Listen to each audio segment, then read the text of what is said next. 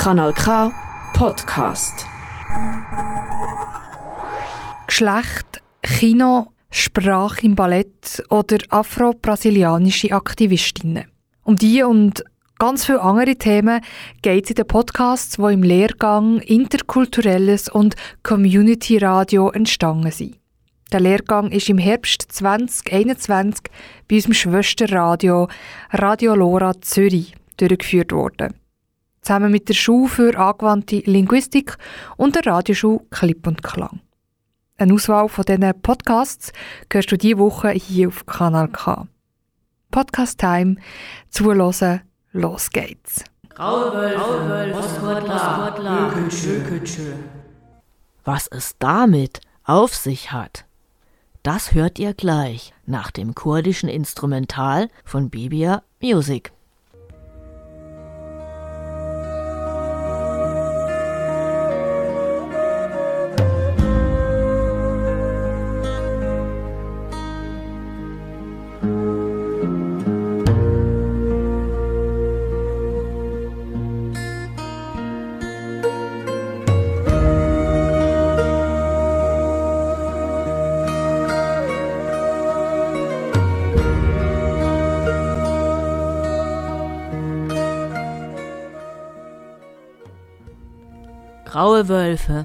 Was auf Türkisch Boskotlar bedeutet, sind türkische Faschisten.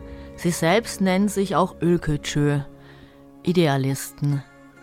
Zahlreiche politische Morde in der Türkei und Europa gehen auf ihr Konto. So ermordete ein grauer Wolf 2013 in Paris die kurdischen Politikerinnen Sakine Chansis, Fidan Doğan und Leyla Şeylemez. Die Ülkücü Bewegung hat mit ihrer Anführerfigur Alpaslan Türkesch in den 70er Jahren des letzten Jahrhunderts einen Aufschwung erlebt. Unter anderem bezieht sie sich auf die Legende des mythischen Reiches Turan, welches vom Balkan bis in die Mongolei reichen und alle Turkvölker vereinigen soll.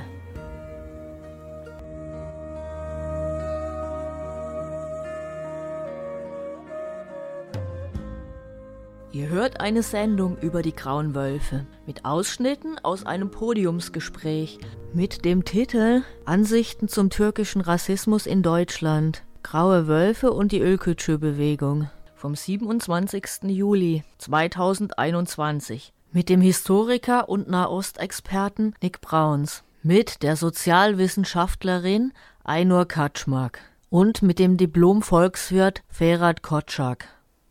Die Sendung informiert darüber, wie die Grauen Wölfe entstanden sind, wie sie sich politisch vernetzt haben, in welchen Vereinen und Strukturen sie organisiert sind und für welche Gewalttaten sie verantwortlich sind. Im letzten Teil erzählt Ferhat Kotschak aus einer migrantischen Perspektive heraus, dass es auch für türkischstämmige Jugendliche nicht immer einfach ist, zu erkennen, wenn sie von grauen Wölfen angesprochen werden. Die Idee zu dieser Sendung entstand im Sommer 2020, nach den Ereignissen vom 8. Juli 2020. Damals haben Anhänger der Grauen Wölfe eine Kundgebung in Wien überfallen. Kurdische Frauen sind dort gegen Gewalt an Frauen auf die Straße gegangen. Als sie überfallen wurden, konnten sich die Kurdinnen in das Kulturzentrum EKH flüchten.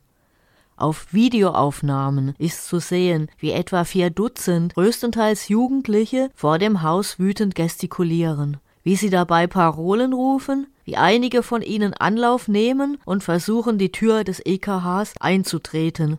Einige der Männer zeigen den Wolfsgruß, ein Erkennungszeichen der grauen Wölfe. Dazu nehmen sie Daumen, Ringfinger und Mittelfinger in der Mitte zusammen und stellen den kleinen Finger und den Zeigefinger auf. Was dabei herauskommt, erinnert an einen Wolfskopf. Gleich führt uns Nick Brauns in die geschichtlichen Hintergründe der grauen Wölfe ein. Der Name Graue Wölfe geht auf einen alten Mythos eigentlich zurück, äh, wonach die Turkvölker, die Türken durch einen grauen Wolf damals in das Gebiet der heutigen Türkei geführt wurden. Aber dass dieser Begriff für eine Organisation, für eine Bewegung auftauchte, das war eben dann ab Ende der 60er, Anfang der 70er Jahre, als diese MHP Jugendorganisationen aufbaute, die Ülkücü Ocagi, die, also die Idealistenheime, aber eben vor allem eben auch dann Paramilitärs. Paramilitärs nach dem Vorbild, kann man wirklich sagen, der SA in Deutschland. Und diese Paramilitärs hatten den Namen Graue Wölfe. Heute wird dieser Name für die ganze politische Strömung verwendet, auch wenn es heute keine Organisation gibt, die sich selbst noch so bezeichnet. In der zweiten Hälfte der 70er Jahre finden wir dann diese Paramilitärs der Grauen Wölfe in einer, ja, in einem regelrechten Bürgerkrieg in der Türkei. Sie begannen dort eigentlich eine Strategie der Spannung mit täglichen Anschlägen, mit Morden gegen Linke, Pogromen gegen Alevitinnen und Aleviten, mit gezielten Anschlägen auf Gewerkschaftsführer und andere. Es war Teil einer Strategie der Spannung, mit der der Militärputsch vom 12. September vorbereitet wurde, in dem also Unsicherheit unter der Bevölkerung geschaffen wurde. Und die MHP war damals in mehreren Regierungen als kleinster Koalitionspartner, aber bot damit den Grauen Wölfen staatlichen Schutz. Und ganz wichtig, die Grauen Wölfe agierten auch wirklich nicht unabhängig vom Staat, sondern sie wurden eigentlich gesteuert vom Amt für spezielle Kriegsführung. Das war der türkische Ableger des, der NATO-Schattenarmee Gladio und deren Anführer war General Kenan Evren in der Türkei, der spätere Putschistenführer. Nach dem Putsch vom 12. September 1980 wurden die Grauen Wölfe erstmal nicht mehr gebraucht. Es wurden ja alle Parteien verboten, auch die MHP.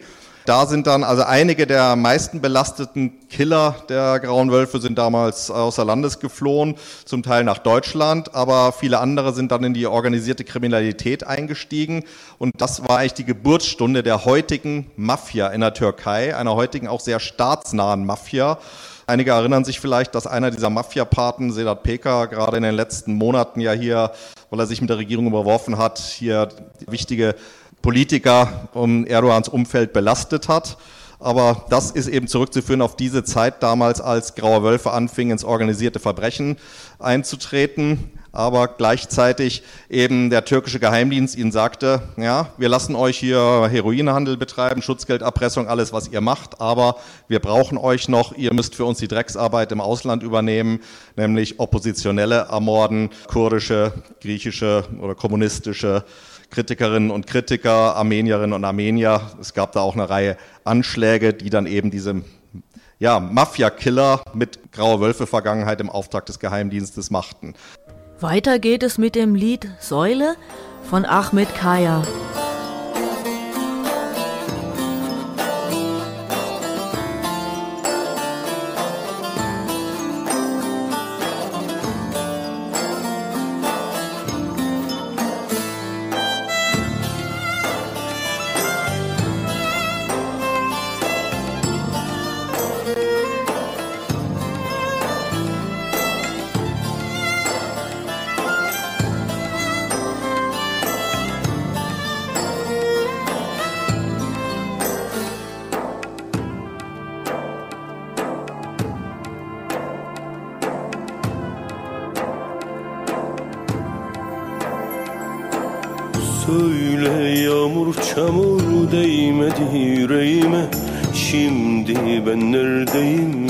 Sen nerede?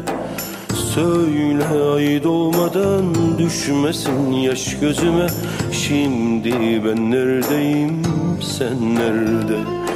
Dışarıda kar yağıyor benim içime yağmur.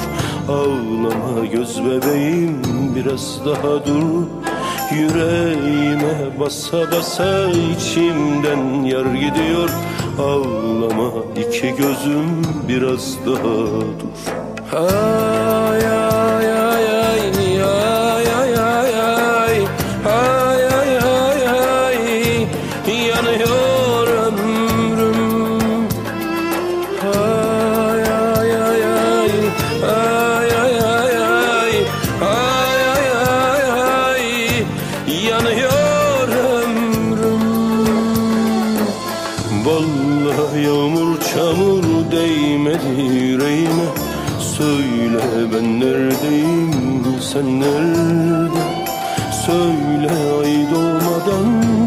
düşmesin yaş gözüme. Söyle ben neredeyim sen nerede?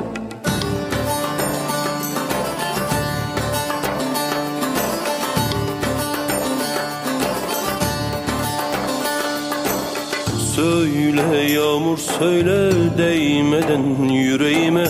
Söyle gökyüzüne o nerede Söyle ay doğmadan düşmesin yaş gözüme. Söyle gökyüzüne o nerede? Söyle yağmur söyle değmeden yüreğime. Söyle gökyüzüne o nerede? Söyle ay doğmadan düşmesin yaş gözüme. Söyle gökyüzüne o nerede? Ay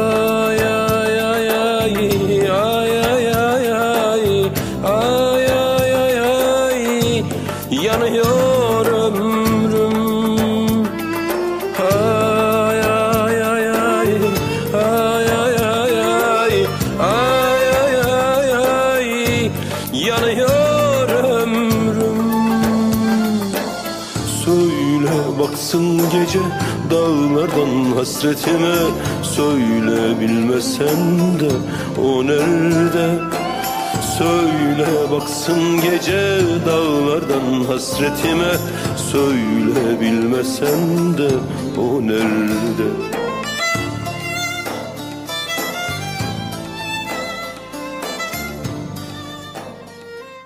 In unserer Sendung zu den Grauen Wölfen hören wir jetzt vier Ausschnitte, die sich hauptsächlich auf Deutschland beziehen. Zuerst geht es um ihre politische Vernetzung seit den 70er Jahren. Dazu hören wir jetzt Nick Brauns. 77, 78 kam es dann zu einem Treffen zwischen Alparslan Türkisch, dem Anführer der Grauen Wölfe, einem Hitler-Verehrer, und Franz Josef Strauß, dem CSU-Vorsitzenden und bayerischen Ministerpräsidenten. Die beiden waren sich sofort einig, dass vom Kommunismus die Hauptgefahr ausginge und dass man kooperieren müsste. Und Franz Josef Strauß sagte dem Alparslan Türkisch zu, dass er sich darum bemühen werde, dass die Grauen Wölfe in der Bundesrepublik immer ein günstiges psychologisches Klima haben werden, also im guten Licht erscheinen und in der Folge halfen dann auch deutsche Geheimdienste, der Verfassungsschutz mit, dass die türkische Föderation als Dachverband der Grauen Wölfe in Deutschland etabliert wurde. Das Interesse des deutschen Staates, der deutschen Rechten war, hier ein Gegengewicht zu schaffen zu radikalen, linken, klassenkämpferischen Strömungen unter der türkeistämmigen Arbeitsmigration. Man hatte noch in Erinnerung, wie gerade türkeistämmige Arbeiterinnen und Arbeiter Anfang der 70er Jahre wilde Streiks angeführt hatten. Und da erhoffte man sich, von den türkischen Faschisten durchaus eine ordnende Hand und hat sie drum gefördert und sich eben für dieses günstige psychologische Klima bemüht. Weiter geht es mit den Organisationsformen der Grauen Wölfe. Dazu hören wir jetzt Nick Brauns. Der deutsche Staat hat nie etwas gegen die Grauen Wölfe gemacht. Die Folge war eben, dass die Grauen Wölfe sich dann anders organisierten, eben im Rahmen der türkischen Föderation ab Ende der 70er Jahre. Das ist nach wie vor die größte Föderation, sicher mit hunderten Mitgliedsvereinen. Nur sind die sehr breit aufgefächert. Das sind eben nicht mehr nur die klassischen Ülkücü-Vereine, ich meine, wenn man irgendwo Ülkücü liest, weiß man, da steckt graue Wölfe hinter. Aber es gibt auch eine Menge andere Vereinigungen, die der türkischen Föderation zuzurechnen sind. Und da finden wir alles. Da finden wir Moscheevereine, da finden wir Lohnsteuerhilfen, Elternvereine, Teestuben, Fußballvereine. Also ein ganz breites Feld, wo eben auch probiert wurde, um hier auf die türkeistämmige Diaspora einzugehen, auf deren Bedürfnisse auch, die Leute auch den verschiedensten Ebenen zu gewinnen und abzuholen und nicht mehr eben nur durch diese rein auf den ersten Blick ideologischen Ülkücü-Vereine. Die türkische Föderation ist wie gesagt nach wie vor die größte dieser Vereinigungen. Bei ihren Jahreshauptversammlungen, die dann oft wirklich in großen Sporthallen stattfinden, kommen also auch öfter über 10.000 Menschen hin. Da kann man sich schon vorstellen, wie viele Menschen dann insgesamt zu dem ganzen Umfeld gehören. Aber es gab dann eben ab den 90er Jahren auch die Neugründung von zwei kleineren Dachverbänden, die sich abgespalten haben. Das ist zum einen die ATB, die türkische Union Europas. Das ist eine, ein kleinerer Verband, der steht eben dieser Partei BBP, also dieser islamistisch-faschistischen Partei in der Türkei nahe. Die haben hier auch die Jugendorganisation Alperen. Die veranstalten jedes Jahr auch in Berlin im Wedding ein Kinderfest und geben sich ja einfach nett dort. Aber wenn man weiß, dass ihrer Bruder- oder Schwesterorganisation der Türkei, Alperen, die Mörder von Randink und anderen Christen angehören, dann weiß man, das sind keine netten Menschen, sondern das ist tatsächlich eine brutale faschistische Organisation, die Alperin, also die Jugendorganisation der, der BBP in der Türkei und von ATB in Deutschland. Naja, und ein wichtigerer Verband als die doch recht kleine ATB ist ATIP, die Türkisch-Islamische Union Europas, auch eine direkte Abspaltung der türkischen Föderation. Und ebenso wie die ATB hat ATIP eben betont, dass sie sagten, wir sehen uns viel stärker eigentlich auch als ein islamischer Verband. Der Islam ist konstituierend für das Türkentum, für den türkischen Nationalismus. ATEP hat sich auch von Anfang an nach Gründung eben als Islamverband aufgestellt. Nicht als Vereinsföderation, sondern eben eigentlich eher als so eine Moscheenföderation. Für ATEP ist auch vielleicht noch wichtig zu sagen, dass ATEP Mitbegründerin des Zentralrates der Muslime ist, in dem sonst vor allem arabischstämmige Anhängerinnen und Anhänger der Muslimbruderschaft drin sind. Nach dem Instrumental geht es weiter mit Einur Kaczmark. Thank you.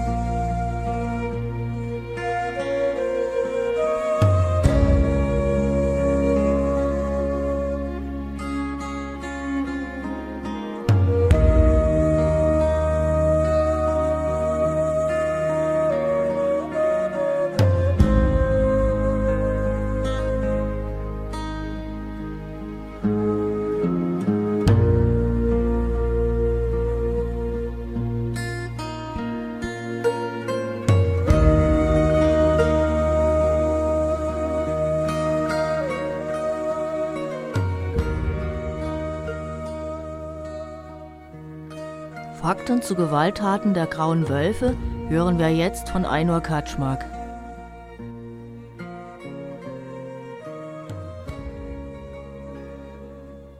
Zum Beispiel 1980 wurde in Berlin-Kreuzberg Jelalettin Kesim ermordet bei einer Messerattacke.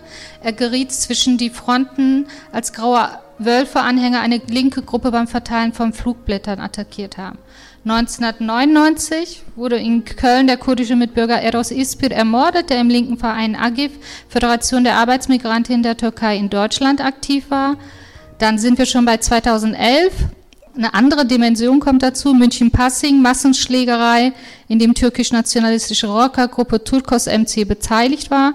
2014 wieder dieselbe Rockergruppe, Großaufmarsch in München mit Abzeichen und weiteren Symbolen der Grauen Wölfe. 2016 Duisburg-Hochfeld, Rockergruppe Turan e.V., die sich gegen die kurdische PKK und für die Sicherheitspolitik des türkischen Staates versammelt hat. Währenddessen kam es auch wieder zu Provokation und Eskalation. Und 2016 war das letzte, was jetzt in diesem Studien drin war, dass in Angesicht der deutschen Resolution des Bundestages zum Völkermord an den Armenierinnen die dann veröffentlicht wurde, die Regierungspartei AKP aus der Türkei öffentlich Politikerin, insbesondere türkeistämmige Politikerin, attackiert hat. Und seitens von türkisch-nationalistischen Gruppen wurden Politikerinnen wie Cem Özdemir, Sevim Dağdelen und auch weitere Personen bedroht, beschimpft per E-Mail und auch Social Media. Wie es in anderen europäischen Ländern aussieht, hören wir als nächstes. Dazu hören wir jetzt Nick Brauns. Wir hatten vor einem Jahr in Wien Angriffe der Grauen Wölfe, tagelange Angriffe auf linke, auf kurdische Zentren. Wir hatten jetzt dann letztes Jahr im Herbst Angriffe auf Armenierinnen und Armenier in Frankreich. Wir hatten in Niederlanden ähnliche Szenen. Es ist erstaunlich, dass wir solche Szenen in Deutschland nicht haben, muss man sagen. Was wohl damit zu tun hat, dass hier der deutsche Staat den Grauen Wölfen eine klare Linie gezogen hat. Und die klare Linie lautet, kein Mord, keine schweren Verletzungen. Die Frage ist, ob jetzt die Grauen Wölfe jetzt von dieser Linie abgehen. Der Journalist Erk Adjara hat schwerere Verletzungen davongetragen und es war ein glücklicher Zufall, dass Nachbarn zugeschaut haben. Man weiß nicht, was die bewaffneten Angreifer, sie hatten auch Schusswaffen, sonst mit ihm gemacht hätten. Jetzt geht es weiter mit Krupp Jorum.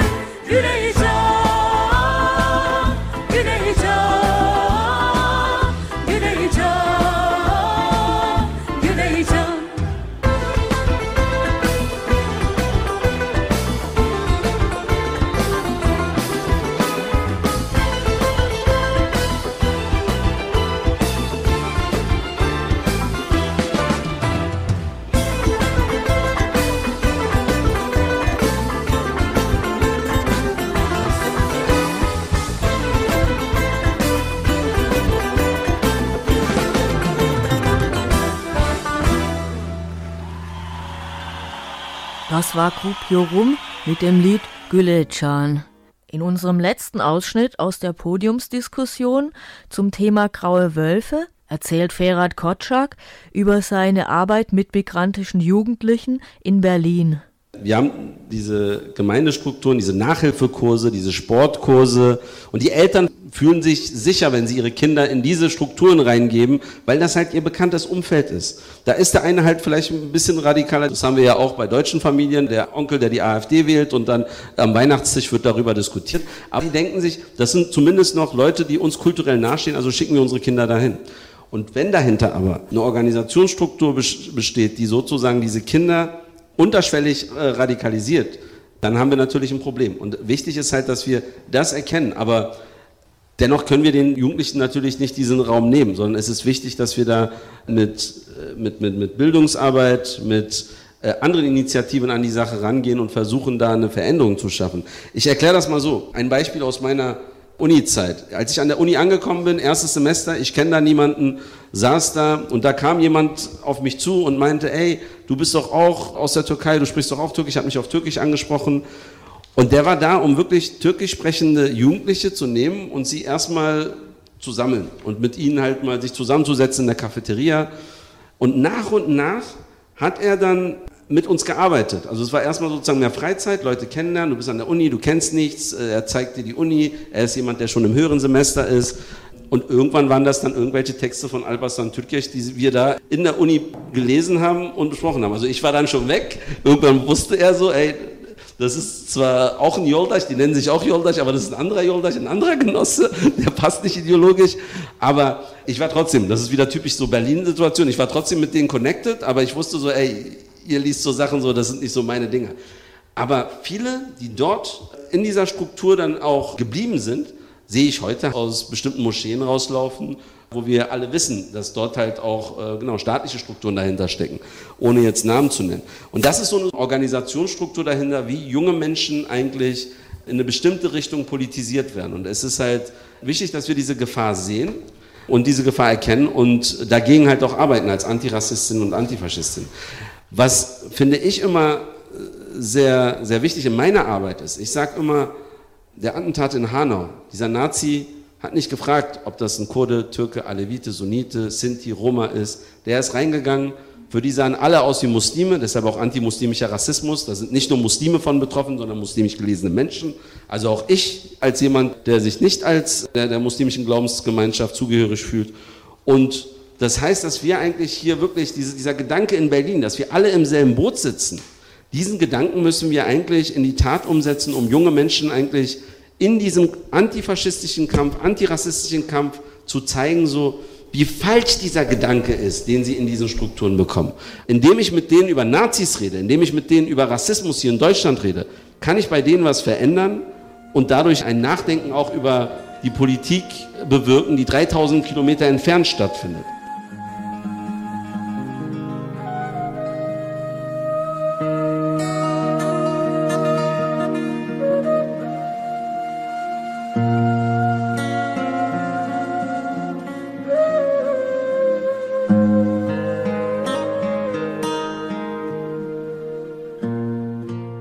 Das war eine Sendung über türkische Rechtsextremisten, die Grauen Wölfe oder Ülkücü Idealisten, wie sie sich selbst nennen. Wir haben euch über ihre Geschichte, ihre Organisierung in Deutschland und ihre politische Vernetzung informiert, sowie über Gewalttaten, die sie in Europa begangen haben. Die Ausschnitte, die ihr gehört habt, sind aus einem Podiumsgespräch, die Veranstaltung mit dem Titel Ansichten zum türkischen Rassismus in Deutschland, Graue Wölfe und die Ülkücü-Bewegung fand am 27. Juli 2021 in Berlin statt. Auf dem Podium waren der Historiker Nick Brauns, die Sozialwissenschaftlerin Ainur Kaczmark und der Diplom-Volkswirt Ferhat Kotschak. Das vollständige Podiumsgespräch ist auf YouTube zu finden. Hier noch einmal der Titel. Ansichten zum türkischen Rassismus in Deutschland. Graue Wölfe und die Ülkücü-Bewegung. Verantwortlich für die Inhalte und die Moderation war Sarah. Ich verabschiede mich von euch.